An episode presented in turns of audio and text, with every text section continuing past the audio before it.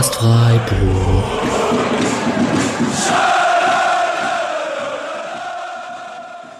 So, hallo und herzlich willkommen zur 137. Folge des Podcast Freiburg. Äh, der Sportclub hat sich nach Matthias Ginter, Daniel Kofi Trey und Ritsu Doan jetzt den vierten Neuzugang geholt. Und wie zuletzt auch wollen wir den heute vorstellen. Äh, die Rede ist von Michael Gregoritsch, der vom FC Augsburg in den Breisgau wechselt. Und um Gregoritsch ein bisschen besser vorstellen zu können, habe ich zwei tolle Gäste, die mich dankenswerterweise heute unterstützen. Das sind einmal die Birgit vom Augsburger Puppengeschwätz Podcast und dem Augsburger Fanblog Rosenau Gazette und auf Twitter zu finden unter @birgitkaiser15. Hi Birgit. Hallo. Und die Irina, ebenfalls vom Puppengeschwätz Podcast und der Rosenau Gazette und zudem seit diesem Jahr beim bekannten Podcast und Netzwerk Früff Frauen reden über Fußball äh, auf Twitter unter MissFox91 mit Doppel X. Hi Irina. Hi, Servus. Äh, bevor ich auf euch beide zurückkomme, um so ein bisschen mehr zur Zeit von Gregoritsch in Augsburg sagen zu können, ähm, würde ich erstmal soweit das mir Bekannte äh, kurz zusammenfassen. Wer denn äh, Michael Gregoritsch noch gar nicht kennt, dann hätte er aber auch nicht sehr viel äh, Bundesliga geschaut in den letzten Jahren. Erstmal so zum Transfer. Die Eckdaten. Normalerweise müssen wir da in Freiburg viel spekulieren, weil man nie so genau weiß für Verträge und für Transfers und sonst irgendwas. Diesmal ist es sehr simpel. Man hat getauscht. Äh, wie im US-Sport gibt es hier quasi einen direkten Tausch von Ermedin Dimirovic gegen Michael Gregoritsch. Ähm, ein Transfer, der mir durchaus wehtut, Dimirovic gehen zu sehen. Ähm, aber erstmal zum Neuzugang. Und zwar ist Michael Gregoritsch jetzt 28 Jahre alt und so ein wirklich klassisch zentraler Stürmer äh, aus Österreich. Damals auch so bekannt als großes österreichisches Talent, jüngster Torschütze für Österreich. Hat da bis heute 39 Spiele und sieben Tore gemacht. Ähm, aus der Jugend von Kapfenberg äh, mit 18 nach Deutschland gewechselt zu Hoffenheim und dann so eine klassische Hoffenheimer äh, Verleihorgie nach St. Pauli und zum VfL Bochum und dann äh, fester Wechsel zum HSV. Da hat er dann äh, zwei Jahre gespielt, war umworben, unter anderem vom SC Freiburg und wie jetzt auch nochmal gesagt hat, stand da eigentlich schon vor der Unterschrift und ist dann, Zitat, aus reiner Höflichkeit noch nach Augsburg gefahren und wurde da überzeugt, dass es äh, in Augsburg tatsächlich besser zu ihm passt. Und das hat dann auch erstmal sehr gut geklappt. Äh, direkt die bekannte Saison mit 13 Toren und vier Vorlagen. Äh, einem Marktwert bei transfermarkt.de, was man dann immer halten kann, was man will, aber direkt auf 20 Millionen hochgeschossen. Hat das Niveau dann aber nicht mehr erreicht. Ähm, paar Jahre später gab es dann Knatsch, kaum noch Spielzeit und äh, ein Wechsel, eine Laie nach äh, Schalke. Da ist allerdings nicht der Erste, der da nicht ganz glücklich geworden ist. Ähm, ging zurück zu Augsburg und ähm, hat da jetzt die letzte Saison eine richtig gute Saison hingelegt. Ähm, in den letzten 20 Saisoneinsätzen neun Tore gemacht, unter anderem, man wird sich erinnern, gegen den SC und Augsburg auf jeden Fall zum Klassenerhalt geholfen. Kann man also quasi sagen, so ein bisschen zweiter Frühling, Irina? Auf jeden Fall. Also ich glaube, ich lehne mich jetzt nicht so weit aus dem Fenster, wenn ich sage, ähm, wir werden Gregor so vermissen wie ihr Demi, obwohl ähm, Gregal im Gegensatz zu Demi ja wirklich Leistungsträger beim FCA war und da wirklich äh, keinen mehr vor sich hatte. Also nicht jetzt irgendeiner aus der zweiten Garde, wie ich jetzt Demi ihr einschätze, sondern wirklich unser bester Torschütze aus der letzten Saison. Ja, da blutet tatsächlich das Fanherz etwas. Wir konnten ja tatsächlich in unserem Puppenschwätz noch gar nicht drüber reden, deswegen hier live, ihr hörtet das erste, wir sind traurig, ne, Birgit?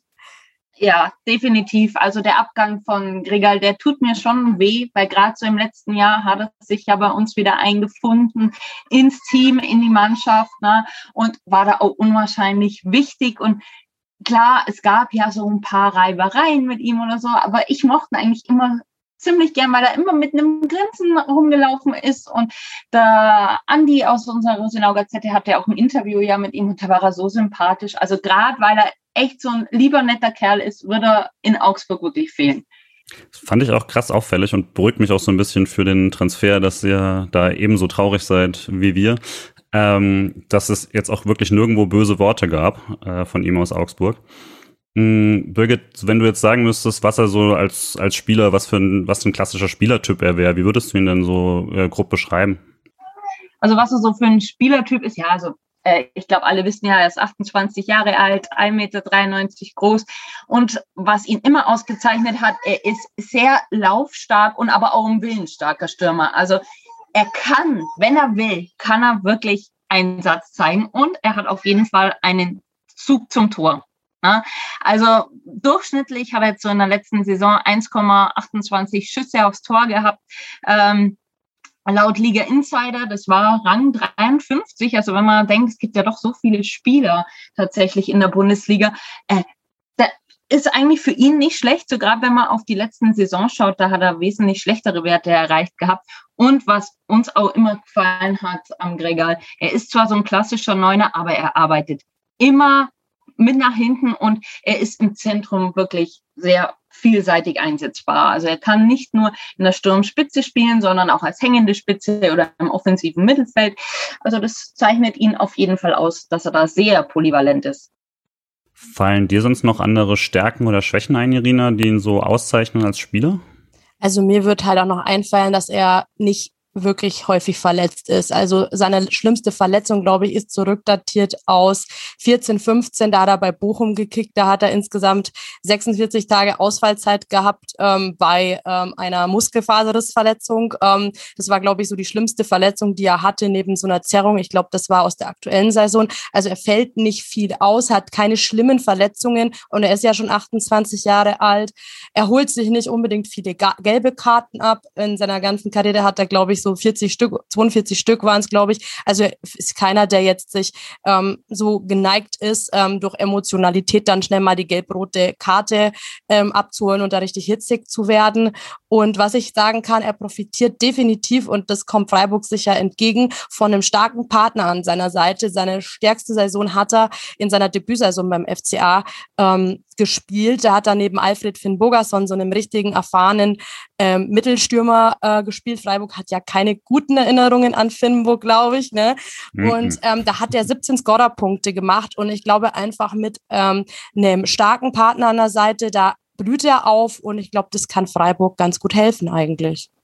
Das ist auch sowas, kann ich direkt mal vorziehen, das war auch eine, eine Frage, die ich mir dann selber noch gestellt hatte ähm, wo man ihn jetzt in Freiburg quasi einsetzen würde. Da gibt's ja jetzt durchaus verschiedene Spielertypen mit eben zum Beispiel einem Nils Petersen, der so als klassischer Scorer ist. Dann jetzt aber eben auch kleine Wusler wie Jeong oder ähm, Daniel Coffee Trey, der ein großes Tempo oder so mitbringt. Ähm, hat er da eher so als klassischer Zielspieler fungiert und da abgelegt oder äh, wie war da meistens so die Aufteilung? Also meistens war der Gregal wirklich bei uns im Zentrum zu Gast. Da hat er uns auch tatsächlich am besten gefallen, ähm, weil er eben nicht der schnellste ist. Also das muss man dazu sagen. Er hat keine 32 kmh in dieser Saison gelaufen. Ich glaube 31,5 waren es mhm. ungefähr. Und was ihn halt ausmacht durch seine Größe auch, er ist wahnsinnig stark im Luftkampf und dadurch auch im Kopfballspiel. Also er hat uns einige Kopfballtore geschossen. Und ich glaube, wenn man ihn jetzt so zum Beispiel ähm, auf den Außen oder Halbaußen einsetzen würde, dann würde man ihn tatsächlich seiner Stärke so ein bisschen berauben. Also deswegen sehe ich persönlich ihn jetzt schon eher im Zentrum, ähm, also eher noch als hängende Spitze vielleicht als auf den Flügeln. Man wollte ihn in Augsburg tatsächlich mal auf das Sechs oder auf der Acht auch anlernen, aber es hat nicht ganz so funktioniert. Also er ist schon, er hat schon einfach seinen Offensivdrang. Also ich ja. würde noch ergänzen wollen, dass ähm, wir ja auch immer von starken Außenverteidigern und da sehe ich ja eigentlich ähm, Freiburg auch ganz gut aufgestellt, dass wir da profitiert haben. Zum Beispiel Philipp Max, der war ja so ein bisschen der Vorgänger von äh, David Raum. Der hat ja unglaublich präzise Flanken ins, ähm, ins Sturmzentrum geschlagen und da war das natürlich super für uns, für den Bogerson einfach eine, eine Luft, äh, Luftwaffe sozusagen fast und Gregal halt auch. Und ähm, wenn der, der eine dann einen rauszieht und Stürmer an sich bindet und der andere kann dann abschließen, das war eigentlich eine sehr, sehr gute Kombination. Ich kann mir da sowohl eine ähm, äh, harmonische Koexistenz zwischen Lukas Höhler und ähm, Gregal vorstellen, aber auch mit Nils Petersen. Wenn man, ich denke mal, wenn sich das einspielt oder auch mit einem jungen Jeong, ähm, dann kann das mit allen klappen. Ich glaube, er ist da sehr anpassbar und findet da sehr, sehr schnell seine Rolle. Das kann, hat er beim FCA gezeigt, aber auch bei der österreichischen Nationalmannschaft. Da ähm, hat er ja auch starke Partner mit Kalajdzic und so weiter, mit Anautovic, auch sehr egoistische Spieler, wo er sich unterordnen muss. Von dem her kann ich mir bei ihm da relativ viel vorstellen. Und er ist natürlich seit 16 in der Bundesliga. Da hat er, glaube ich, alle Kombinationen jetzt schon hinter sich in den Clubs, wo er war. Bochum, Hoffenheim, sonst was, HSV genau. Ich glaube auch tatsächlich, ähm, so diese direkte Einsatzfähigkeit ist was, was der SC jetzt hier auf jeden Fall wollte, weil das war jetzt oft bei Transfers bei Freiburg ja dann doch eher der Perspektivspieler, äh, der bisher noch nicht so viel Bundesliga-Erfahrung hatte. Jetzt hat man eine Saison mit äh, europäischem Geschäft und hoffentlich DFB-Pokal in einem extrem WM-verkürzten Kalender äh, wo man auf, wo auf jeden Fall jeder auf seine Spielzeit kommen wird, ähm, aber man nicht viel Zeit hat, irgendwie langsam anzulernen. Da ist es natürlich dann sehr gut, wie du sagst, dass jemand schon äh, letztlich alle Kombinationen mal durchprobiert hat und weiß, wie er sich da zu positionieren hat. Und auch das jetzt angesprochene Kopfballspiel ist vermutlich am ehesten das, was Freiburg gefehlt hat. Also man hatte mit Günther natürlich jemand, der ständig die Flanken geschlagen hat, aber nicht so viele Abnehmer. Ähm, hatte einen Grund, dass irgendwann jeder Ball auf den, äh, auf, auf den 20-jährigen Kevin Schade geschlagen wurde, äh, weil der mit dem Abstand das beste Kopfballspiel hat und der ist immer noch verletzt. Äh, ich denke, das wird auf jeden Fall auch so eine große Waffe sein. Jetzt haben wir schon ein paar äh, Ähnlichkeiten im Spiel Augsburg-Freiburg. Eine, die auf jeden Fall ähm, auch schon erwähnt wurde und die sich sicherlich äh, direkt eins zu eins übersetzen lässt, ist die äh, hohe äh, Dominanz bei Arbeit gegen den Ball. Und da kann man auch nochmal schauen, also da seine, seine statistischen Werte gegen den Ball sind auf jeden Fall sehr gut. Gleichzeitig hat man so ein bisschen das Problem, dass, wenn man sich die Listen durchschaut, tauchen da sehr viele Augsburger auf, einfach weil das immer wieder Priorität hat, einfach in Augsburg. Ähm, gleichzeitig, wenn ihr jetzt so sagt, quasi das Anlaufen, Verhalten von ihm, wie würdet ihr das beurteilen? Also ich würde sagen, der Gregor war immer oder ist einer, der immer viel läuft und vor allem auch die Gegner auch ansprintet. Also er war in dieser Saison wirklich der Spieler, der am meisten irgendwie angesprintet oder angelaufen ist. Er hat sich auch die Bälle im Mittelfeld selber geholt und ist dann wirklich zu äh, vor. Also und er hat auch die Räume so eng gestaltet und ist durchaus pressing resistent, was er aber auch erst lernen musste ähm, beim FC Augsburg. Aber ich würde sagen, da macht er sich auf jeden Fall sehr gut. Und das war ja auch unter Markus Weinziel ein ganz großer Punkt, die Arbeit gegen den Ball. Also das kann er schon und ist auch eine Stärke von ihm, würde ich sagen. Ihr sprecht ja jetzt schon sehr, sehr liebevoll über ihn. Mal gespannt, ob äh, Gregal äh, auch als Spitzname sich halten wird oder ob es dann im Badischen ein, ein Gregi oder so wird. Mal gucken. ähm, das, was, was es ja immer mal wieder so an Nachrichten gab, quasi, war eben diese, diese Suspendierung damals nach Wechselwunsch und so weiter. Gleichzeitig sprecht ihr und auch alle, die ich gelesen habe, eigentlich immer eben nur in diesen lobenden Tonen über sein Auftreten. Wie würdet ihr denn so als, als Mensch so abseits des Platz beschreiben von dem, was man mitbekommt? Also ich glaube, die letzte Saison ähm, hat ihn rehabilitiert in Augsburg schon. Also darf man, glaube ich, auch so sagen, weil natürlich war man irgendwie ein bisschen sauer.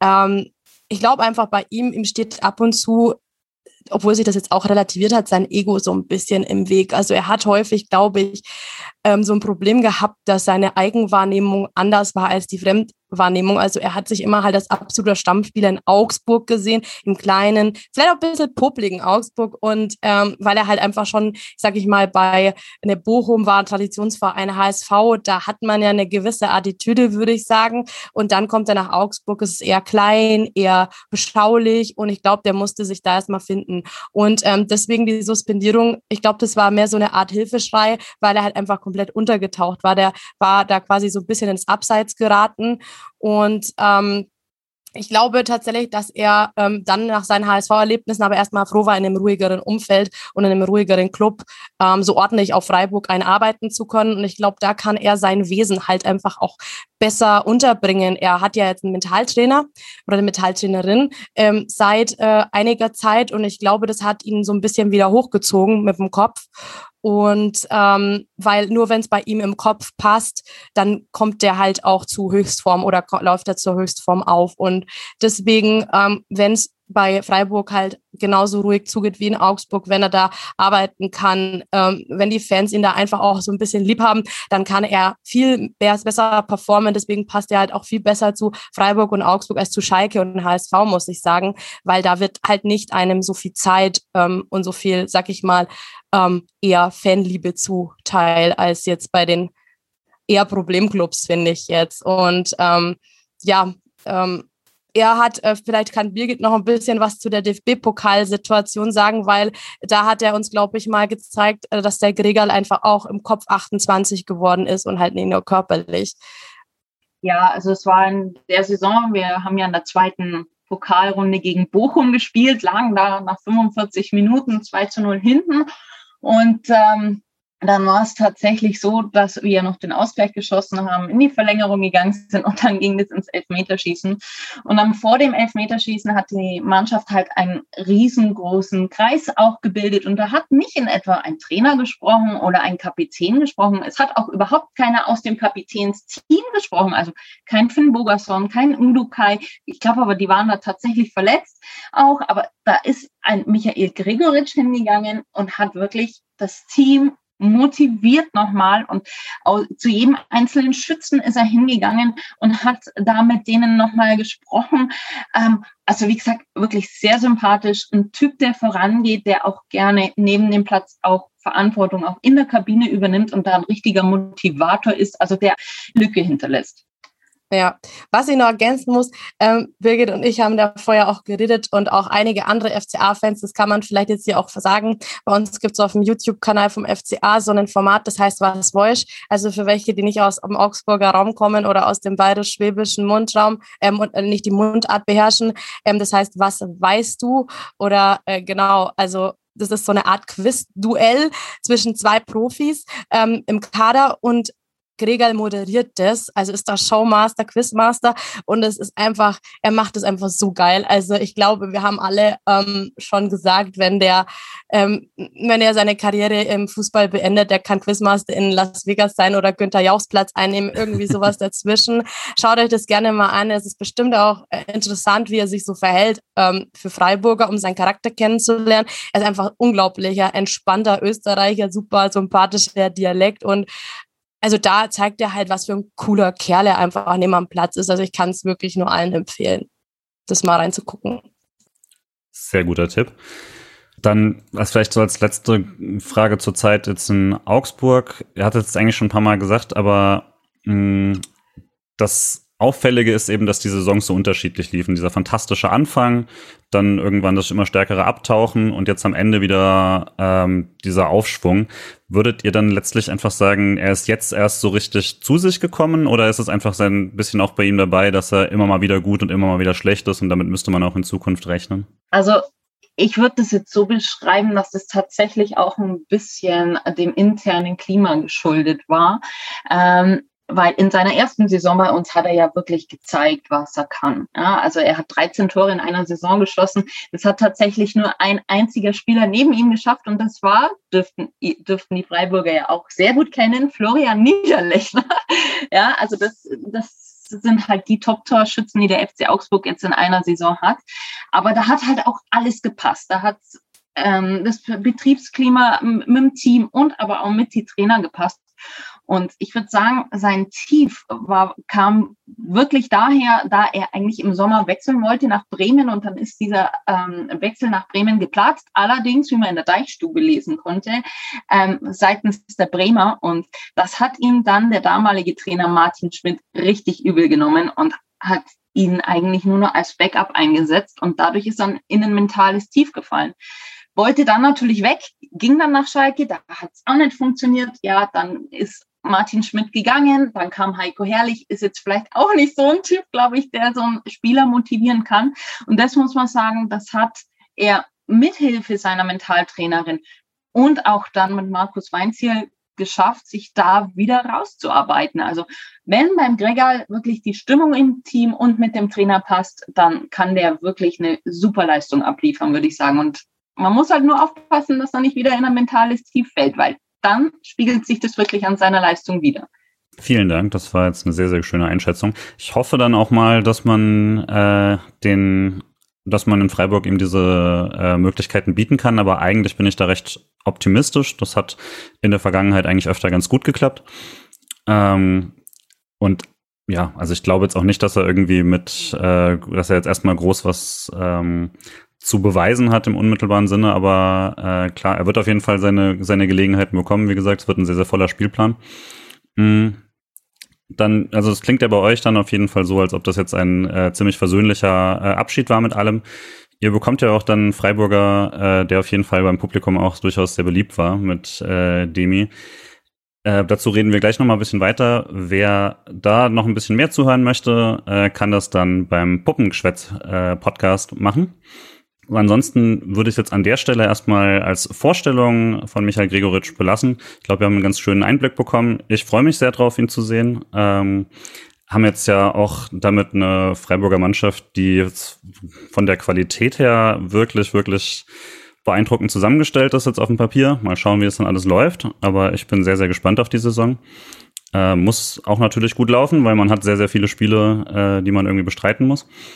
Ähm, aber ja, dann werden wir jetzt erstmal ein bisschen weiterreden. Ansonsten wird es diese Woche noch ein Interview mit dem frisch verlängerten Kevin Schlotterbeck geben. Äh, das sollte dann so Mittwoch oder Donnerstag erscheinen. Darauf könnt ihr euch schon mal freuen. Und dann sage ich erstmal vielen lieben Dank an Irina und Birgit. Ja, wir bedanken uns auch natürlich ganz herzlich, dass wir zu Gast sein dürften. Ja, danke auch von mir und wir sehen uns dann am ersten Spieltag, würde ich sagen. Ne? Perfekt meine letzte, meinen letzten Satz geklaut. Das war, das wäre mein wunderschönes Outro. Genau. Wir sehen uns am ersten Spieltag. Ich bin gespannt. Dann eigentlich zu schöne Geschichte, dass er nicht sofort trifft, aber das kann man natürlich dann genauso über Demi sagen. Daher, wir werden es sehen. Äh, vielen Dank fürs Hören und bis dann. Ciao. So